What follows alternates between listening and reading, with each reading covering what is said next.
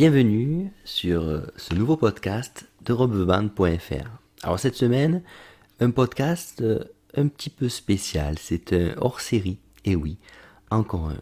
On va parler d'une chanson incontournable des années 80, un standard, The Final Countdown.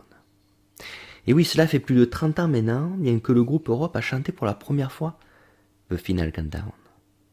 Cette chanson, bien, leur a ouvert l'accès au monde entier et a montré bien que la Suède était aussi une nation du rock. Alors c'est une chanson de tous les records, 20 hein. millions de copies vendues, premier dans 25 pays. Elle est devenue un standard lors d'événements sportifs et même politiques, hein, aux grandes dames de Joey Tempest. Elle a vraiment eu un succès incroyable dans les années 80, qui a déclenché des polémiques, notamment sur l'utilisation bien du synthé dans le hard rock. D'ailleurs, cette polémique continue encore aujourd'hui.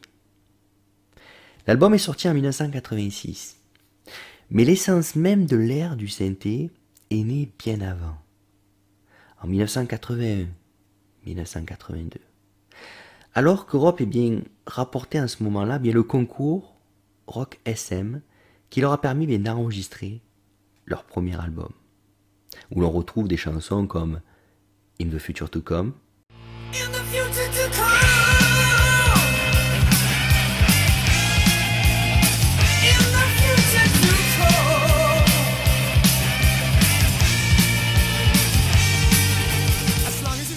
ou The King We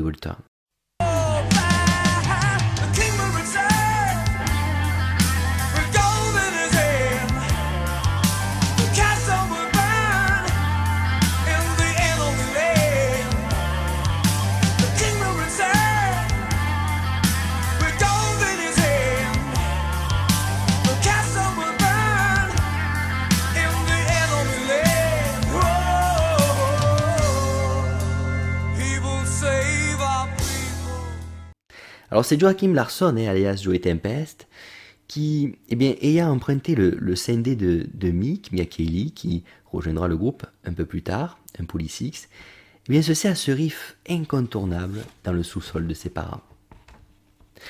Au départ, ce qui intéresse Joey, c'est vraiment ce son synthétique. Et c'est d'ailleurs ce son hein, qui a fait qu'il voulait bien aller plus loin avec son idée. Alors il fait une démo, mais voilà, il ne l'utilise pas, il la met de côté. Et elle restera de côté pendant quelques années. Passe le premier, puis le second album, et Europe eh bien, se fait une réputation au Japon et en Scandinavie. Mais arrive le moment d'enregistrer leur troisième album. Et là, bien, ils rentrent dans des, discussions et ils se retrouvent finalement bien dans une euh, discothèque. À cet endroit, bien, on suggère à Joey Tempest de, prêter finalement bien le riff qu'il avait créé quelques années plus tôt au DJ afin qu'il puisse l'allier bien euh, à un show laser.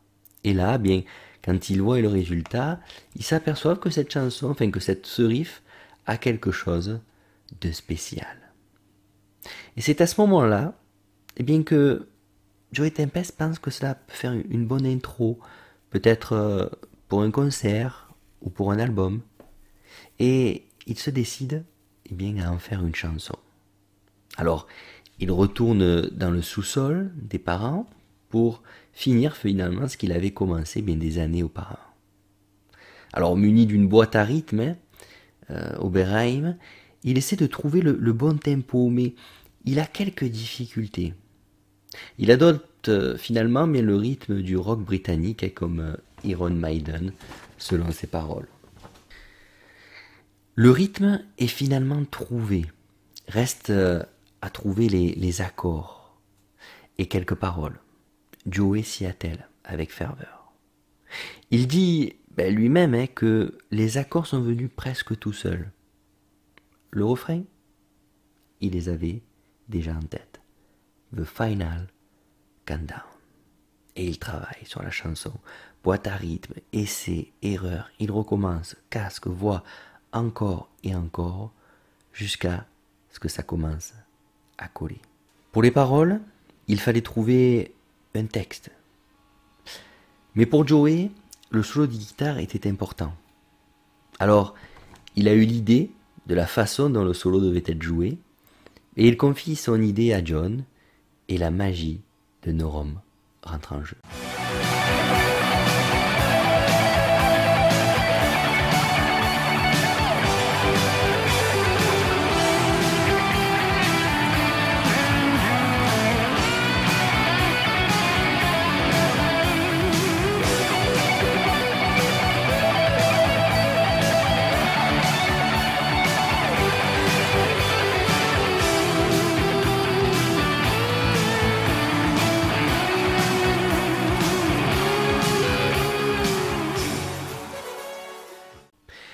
Pour les paroles, il fallait trouver un texte qui corresponde à la musique. Grâce au refrain, l'idée est née. Nous devrions quitter la Terre. La Terre est usée, inhabitable. Il faut chercher un nouvel endroit, et pourquoi pas Vénus. Finalement, bien, une chanson avec un train très moderne, vous ne trouvez pas Joey avoue avoir été inspiré hein, par le thème de la chanson Space Oddity, David Bowie. Il en fait finalement une démo et sort dans sa voiture et l'écoute encore et encore. Il présente la chanson au reste du groupe, mais ils sont un peu interloqués parce que ce n'est pas le style habituel pour le groupe. Ils acceptent finalement bien la chanson. Alors à ce moment-là, bien euh, le groupe est signé par une grosse maison de disques, Sony, pour un contrat record pour la Suède. Mais Sony va leur permettre finalement de distribuer leur album dans le monde entier. Il y a maintenant un budget d'un million de dollars pour le troisième album. Ils vont en automne 1985 dans un studio qui se trouve en Suisse pour enregistrer. Et ils prennent comme producteur Kevin Nelson, qui a travaillé avec des groupes comme Journey, par exemple. Mais l'enregistrement de The Final Countdown n'a pas été sans difficulté. Oui, il y a eu beaucoup de difficultés pour la batterie par exemple, car eh bien, la chanson avait un groove spécial. Ils ont même appelé la chanson The Final Breakdown, tellement c'était difficile. À tel point que Camille Nelson a même proposé de changer un peu le rythme. Mais Joey, bien, s'est battu pour garder le, le, swing original. Ils ont fini ben, par réussir et ils ont enregistré bien la musique. Mais les galères continuent. Joey attrape un gros rhume et ne peut plus chanter. Et cela dure plus de deux mois. Il va finalement bien se reposer dans une maison de santé en Suisse pour enfin bien revenir tout frais. Et pour finir, l'album. Celui-ci est enfin prêt. Et vient le temps de choisir le single pour un lancement mondial. Alors étonnamment, le groupe ne voulait pas de The Final Countdown en single. Lui, il voulait plutôt Rock the Night.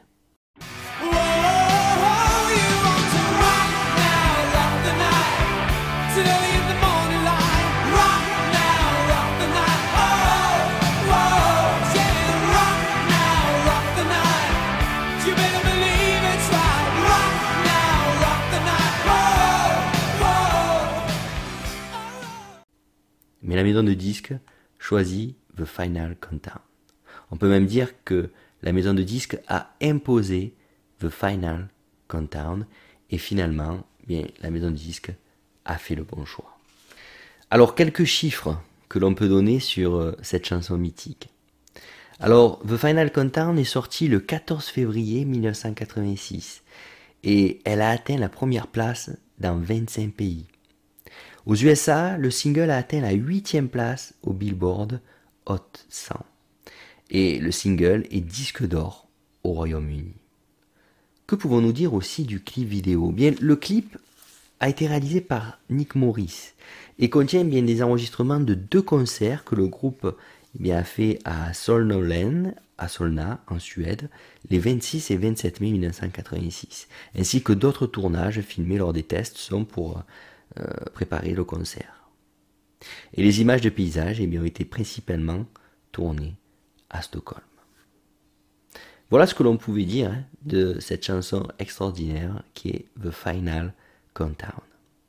J'espère que vous avez pris plaisir à écouter ce podcast N'hésitez pas à aller sur mon site eurobeband.fr, sur ma chaîne YouTube aussi, hein, eurobeband.fr, et bien vous abonner. Je vous remercie pour votre écoute et je vous dis à la semaine prochaine.